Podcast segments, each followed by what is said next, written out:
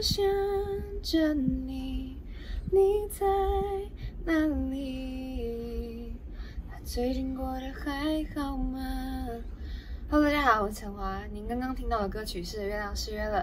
您现在收听的是华冈广播电台 FM 八八点五。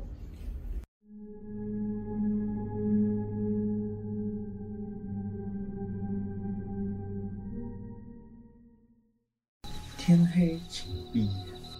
狼人，请睁眼。今晚你要杀的对象是？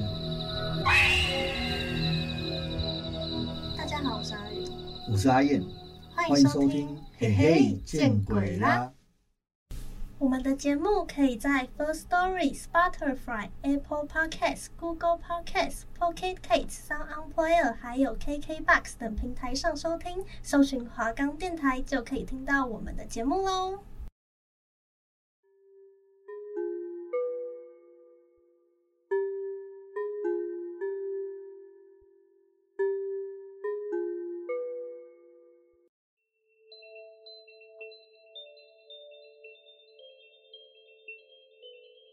好的，那大家还记得我们第一集的节目是介绍美国的知名悬案兰可儿事件吗？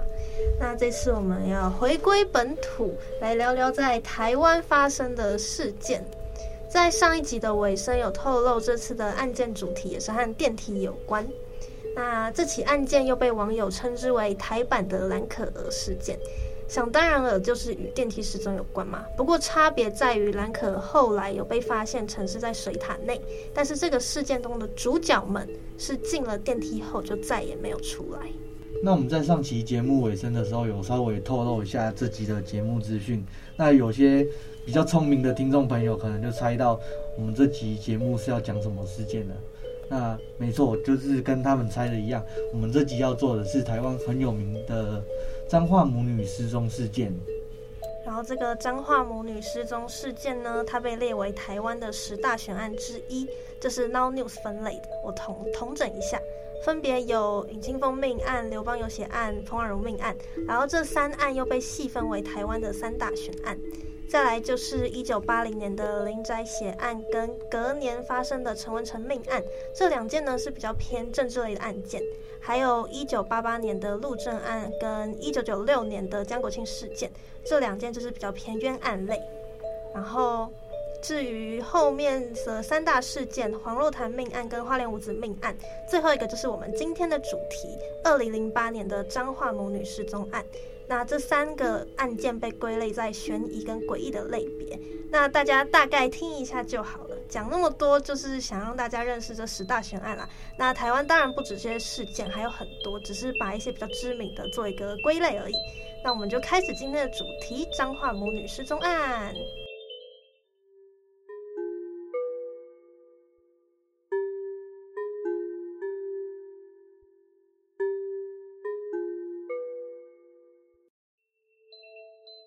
那案件的事发地点是在彰化的社头乡，时间是二零零八年的一月。然后有一对刘姓夫妻，有两个女儿跟一个儿子，夫妻的感情不太好。然后这个先生喝酒之后，甚至会对妻子动粗。二零零八年一月二十日的时候，夫妻争吵，刘姓夫人一气之下带着四岁的女儿夺门而出，骑了个摩托车就离开家里。他骑到位于彰化园林市的一栋大楼，那这个社头乡就是他居住地和园林市相差了八公里。为什么要骑这么远？我们也不得而知。当时时间是晚上的九点，一月二十日的晚上九点，他把机车停在大楼前面的骑楼，就这样抱着四岁的女儿走进了大楼。那管理员当然就认得出来他不是住户嘛，就上前问他是要找人吗，还是什么的。那这个妇人就说：“哦，是来拜访朋友的啦。”然后就头也不回走进电梯。后来一直到管理员交班了，就再也没见到这对母女走出来。隔天管理员查看电梯，发现电梯内有衣物和鞋子，才马上调监视器回去看。然后这时候就有一个看到一个非常奇怪的行为，他先看到妇人脱下自己的红色连帽外套，再脱下他女儿的粉红色连帽外套。然后连鞋子都脱掉，这个行为本身就很奇怪。更诡异的是，当时是冬天嘛，应该不足以特别需要脱掉外套和鞋子，而且还是在电梯里面脱掉。而且这个妇人的表情，据管理员的陈述是非常茫然跟怪异。我前几天在找资料，就是看这段监视器画面的时候，就是觉得他跟蓝可儿事件他有点类似，就是他们进电梯的时候，就是有种慌忙，有点在被人家追赶的那种感觉。接着电梯来到了大楼的最高层，是十一楼。妇人抱着女儿走出了电梯，那衣服和鞋子就留在电梯内了嘛。那十一楼的总的配置是这样的：这是一条长廊，左边是住户，右边是安全门。监视器拍到刘姓妇人是直接推开安全门走进安全梯，那安全门里面就没有监视器了，所以他是往上走还是往下走，这就是永远的谜。这边可以肯定的，就只有他和十一楼的住户并没有关联性，因为他是直接走进电梯门。那这个管理员也特别注意母女的动向，因为他看到这个妈妈的机车钥匙没有拔。那正常人就想说，机车钥匙都没有拔，那应该很快就会下来，然后再再走掉了吧？管理员当时也是这样想的啊。然后，可是过了好几天，那台机车就是一直停在大楼门口，不得已之下，管理员就只好。请警方来把这台车拖走。那警方那边就是查了一下车主的资讯啊，发现这个车主就是前几天社头乡有一户人家嘛，他们报案说他们家的妈妈失踪了，他们家老婆失踪了，跟这个车主是同一个人，所以这个案件才会这样浮出水面，然后警方开始大肆调查。接下来就是警方一样来到了这栋大楼，然后开始排查当天那个监视器画面到底拍到了些什么，然后他们就找到刚刚那一段，就是我们刚刚讲的电梯里面的监视器画面嘛，对不对？然后一样发现他们就是消失在十一楼，然后一般人就想说奇怪，跟丈夫吵架之后，然后又突然一个人跑到那种高楼，会不会是要做什么什么轻生的？行为啊，所以说他们就从最高楼开始找，然后因为当时这栋大楼算是在这乡下地方，就是少数的大楼，所以说它这栋大楼附近都是那种矮房啊，什么东西啊。如果真的有人跳下去，是不是尸体就很明显看得到？可是他们找了之后就发现奇怪，附近什么都没有啊。于是他们就这样，警方就一层一层的。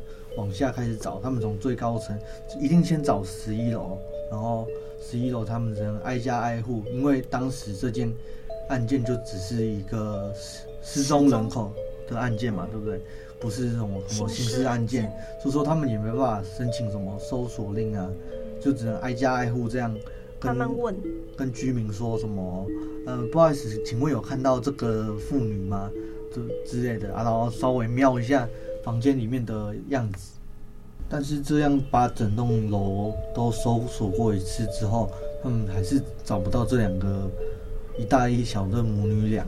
想当然，发生这种奇怪的事情，那警方一定会再往其他方向去找嘛，对不对？像是他们今天进入了那个楼梯间，那楼梯间往下走或是往上走。有什么出口是可以离开这栋大楼，或是它可以通往哪些地方？他们找到了几个方向，那就是这大楼其实就只有一个出口，就是一楼那个有管理员在的出口嘛，对不对？然后还有地下二楼跟停车场，他们各有一个，就是停车场直接车子开着就出去了嘛。所以说他们曾经有怀疑，就是妇女搭上了某台车子，然后就这样。直接离开大楼，但是他们去查了车子的行车记录器，也没有发现有这种情况发生。那刚刚有提到地下二楼，它也有一个出口嘛，就是他们的地下二楼就是污水间，那它有个出口可以通往对面的撞球间。所以说，这对母女会不会是经由这个出口，然后就这样一路走走走，走到对面撞球间，然后出来，然后监视器也没拍没拍到他们出来，就这样走掉了。可是当警方下去查探之后，发现这个锁很多灰尘，一定是没有人碰过的嘛？你看，如果这么厚一层灰尘，有人碰过，它一定会有痕迹啊，有指纹什么的。但是什么都没有，就是很多年都没有人动过的一个出口。那刚刚讲了所有我们认为的疑点，最后一个就是大楼外面周围的监视器，那他们也调过了，就是没有看到刘姓母女的画面。那刚刚前面讲的都是往下往下走的几率嘛，那排除往下走，那往上走呢？水塔、工具间、工具室、顶楼跟所有的地方都翻遍，也都没有。那有可能是这对母女可能走到顶楼，再跳到另一栋楼顶嘛。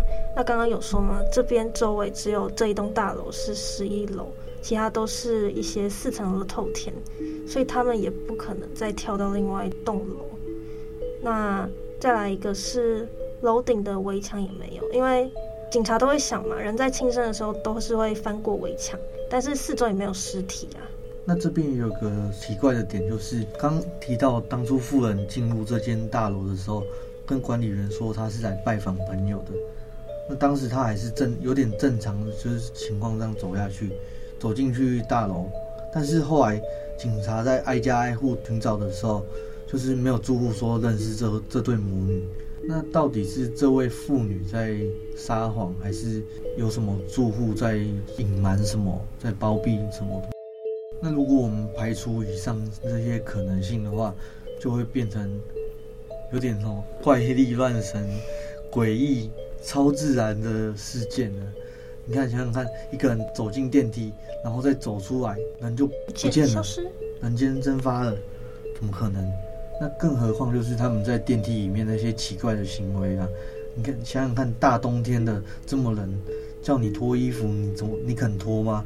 他们两个就是主动的把衣服都脱下来，然后还丢在电梯里面，连鞋子都丢了。鞋子丢掉这个说法有点像是。民间说的就是轻生之前会把鞋子脱掉，然后再跳下去这种行为。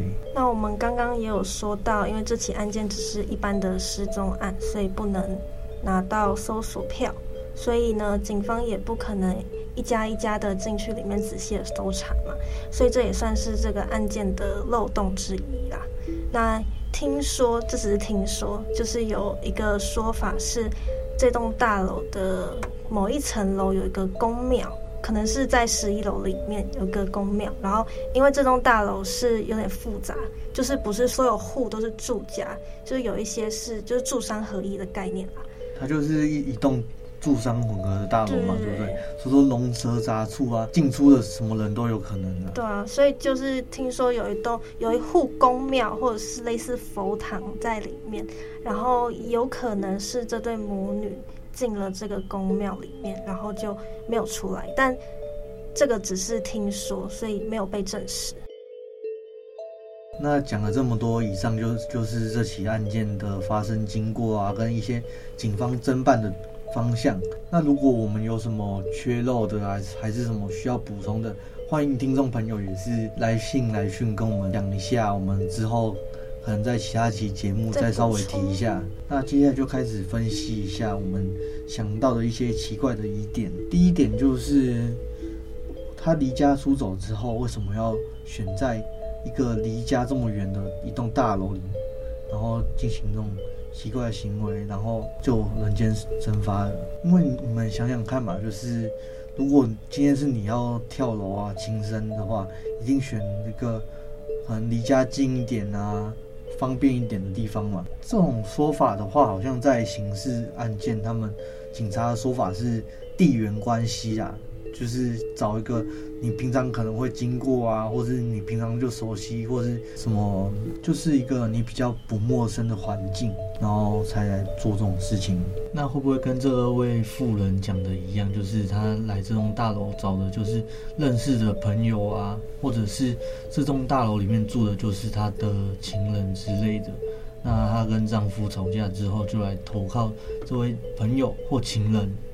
那第二个问题就是，他进到电梯之后，为什么要脱下衣服？是为了躲避谁的追踪，还是为了乔装换一个样子走出电梯，然后才不会被发现，然后才可以进到某个地方做事情？那如果按照这个说法的话，就是有网友就这样推测，就是母女俩可能就从楼梯这样走到地下室。那如果是乔装或是换装这种说法的话，那就有网友推测是这对母女俩他们换装过后，就是分别离开了这栋大楼，这样比较不引人注目，而且也看不出来他们有出去过。那刚刚前面讲的就是比较乐观一点的想法。那如果我们往负面一点的方向想的话，这对母女他们是被动消失的呢？他们进到十一楼之后，进了楼梯间，然后遇见了谁就被带走了。之后警方盘查的时候，因为他们没有搜索令的前提之下，他们也没办法进到住户的家中这样去找，而且警方探查的时间已经跟他们失踪的时间已经过了好几天了吧？真的发生什么事情？凶手要这样把尸体处理掉的话，也是有很多时间可以进行打扫啊，什么整理的，自然不会让警方找到有什么奇怪的地方。那这件事情就这样变成一件悬案，那之后也慢慢淡出民众的眼中，直到后来二零一三年蓝可儿的事件爆发之后，人们就想起这件跟蓝可儿事件很类似的悬案，那警方也因此重启调查。那一样，他们想说，这么多年了，如果是人，总要生活的嘛，对不对？那生活会需要什么？钱。啊，如果生病了会需要什么？看医生。那他所以他们找了什么信用卡啊、提款卡的那种记录，全部都还是一片空白。从案发之后就完全没有人使用过。健保卡也一样啊，就是完全没有什么就医记录，没有看过医生。当时小女孩消失，跟着一起消失的时候是四岁嘛，对不对？四岁过了五年，九岁，九岁也该上小学、什么幼稚园之类的吧？警察也没有找到什么类似相同年纪啊，可是他没有身份啊，没有学籍之类的这种幼童，在我们台湾户籍制度做的这么好的地方，这两个人如果没有身份，没有什么其他资料，要怎么度过这么多年？想当然，往坏处想啊，也往比较合理的方面想，就是他们已经。不在人世了。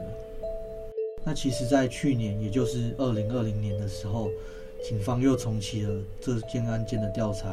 原因是因为，就是有一件跟这件案件几乎一样的案件，那在去年就直接破案了。一样是在脏话，好奇怪啊，脏话怎么一直在失踪？一样是母女吗？一样是母女，只是年龄有差而已。那女儿比较大一点，现在可能十八岁左右。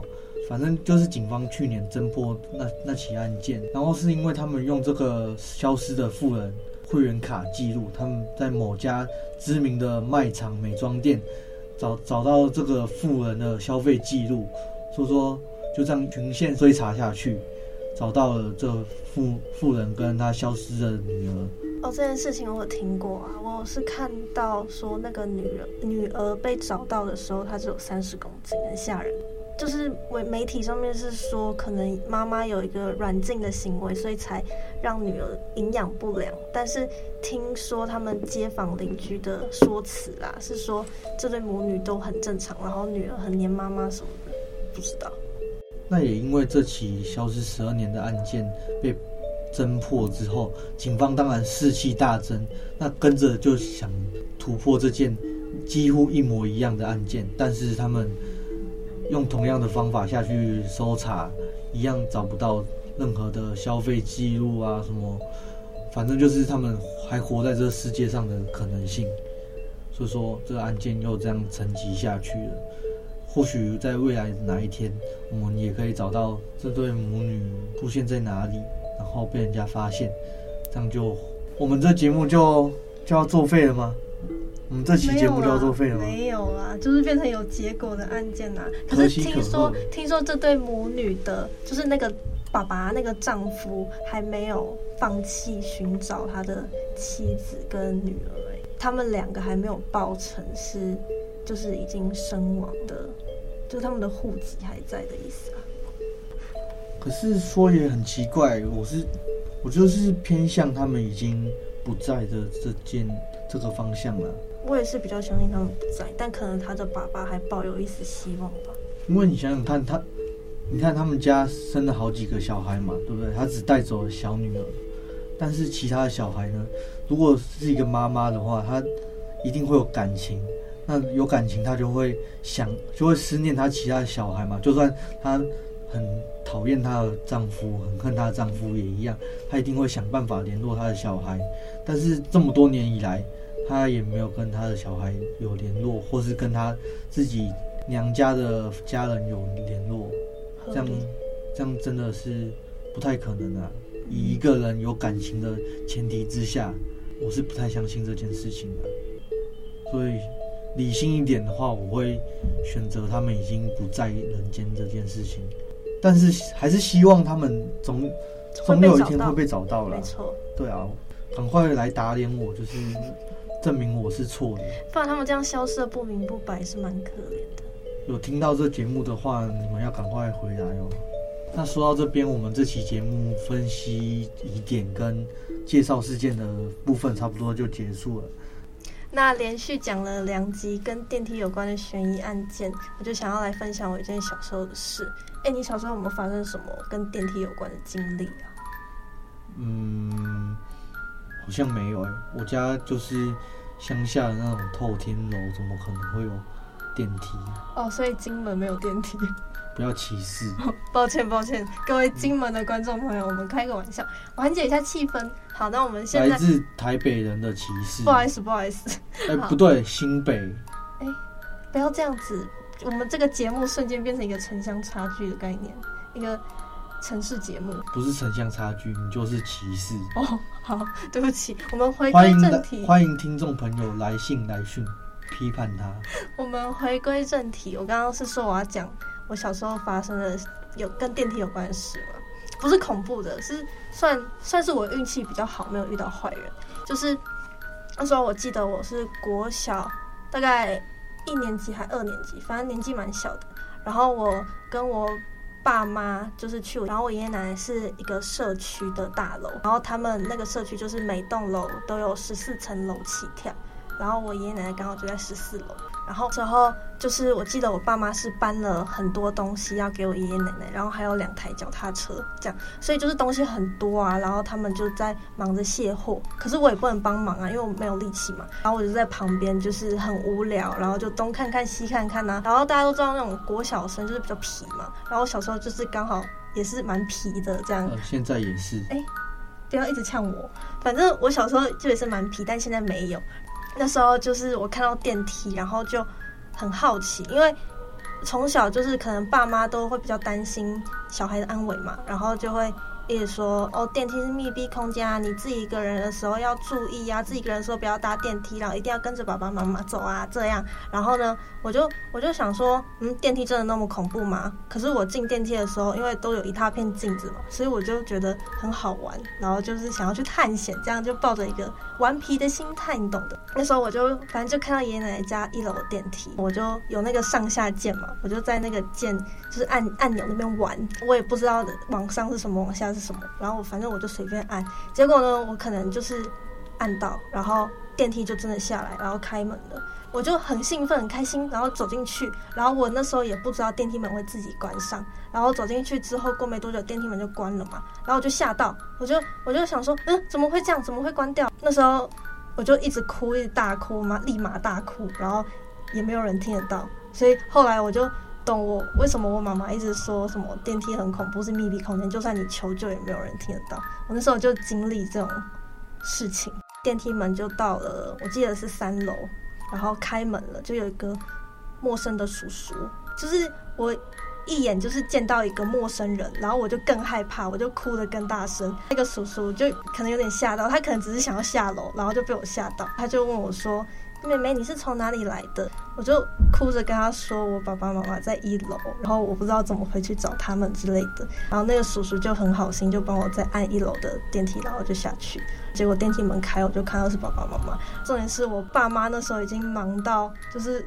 不知道我发生什么事情，他们只看到我一直哭，就问我怎么了，然后我就说，嗯，我刚刚在电梯里面，然后不知道怎么出来，到了三楼，一个叔叔帮我开门，这样，然后我爸妈就马上就知道，哦，可能是我很皮，自己在那边乱玩电梯。辛苦叔叔阿姨了。哎，一个有趣的经历跟大家分享啊，不要这样子。那好像也只有小时候会这么皮嘛，如果长大了之后，就会觉得那种晚上一个人搭电梯。如果是那种常常看恐怖电影的，你就会联想到那种，如果晚上跟搭电梯，然后电梯后面不是都会一大片镜子吗？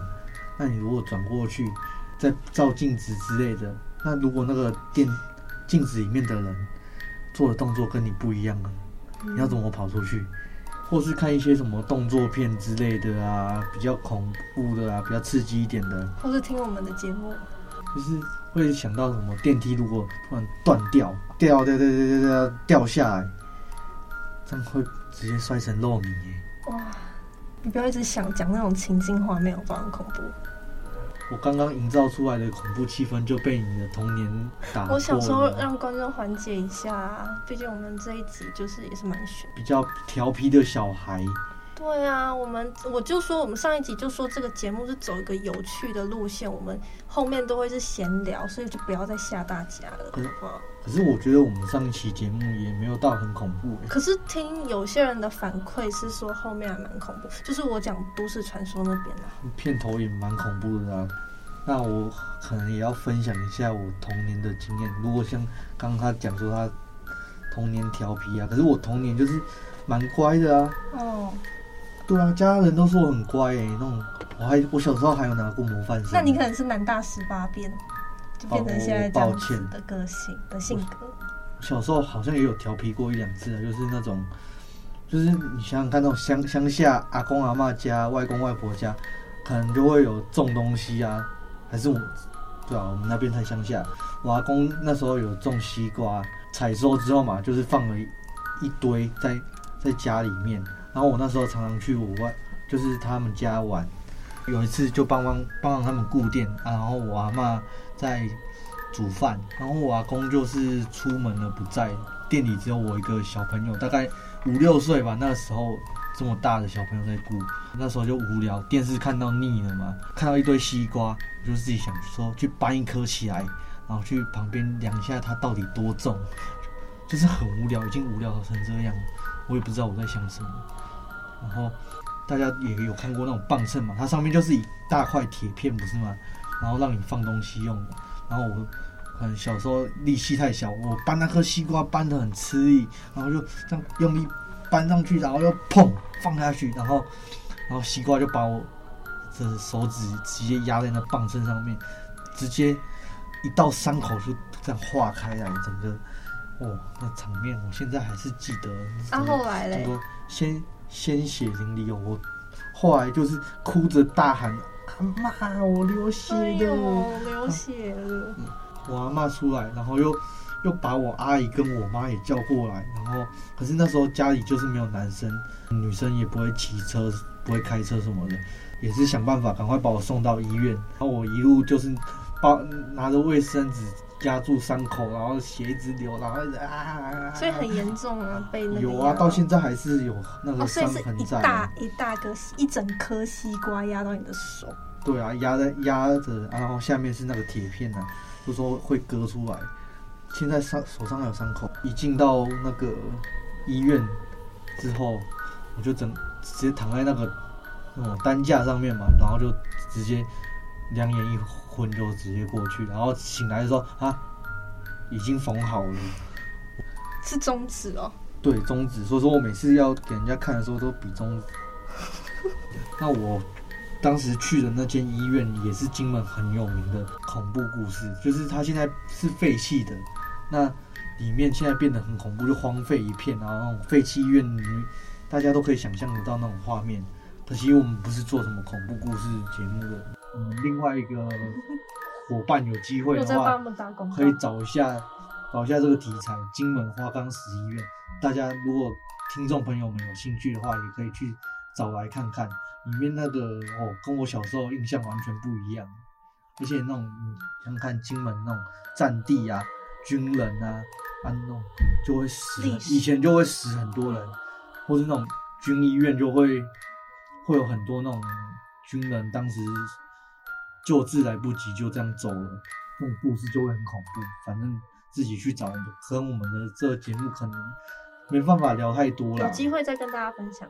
那我们节目进入尾声，像是我们上期节目尾声的时候，我们有稍微跟听众朋友们预告一下下期的内容，但是听众们朋友们真的是太聪明了，太快猜到了。所以说我们这期就先保密。如果真的好奇我们下期节目会做什么的话，就是欢迎下个礼拜同一个时间准时收听我们节目啦。好的，那我们今天的节目就到这边结束了，谢谢大家的收听，我是阿云，我是阿燕，下周五晚上七点半到八点同一时间。请准时收听我们的嘿嘿见鬼啦！大家拜拜，晚安，晚安，拜拜。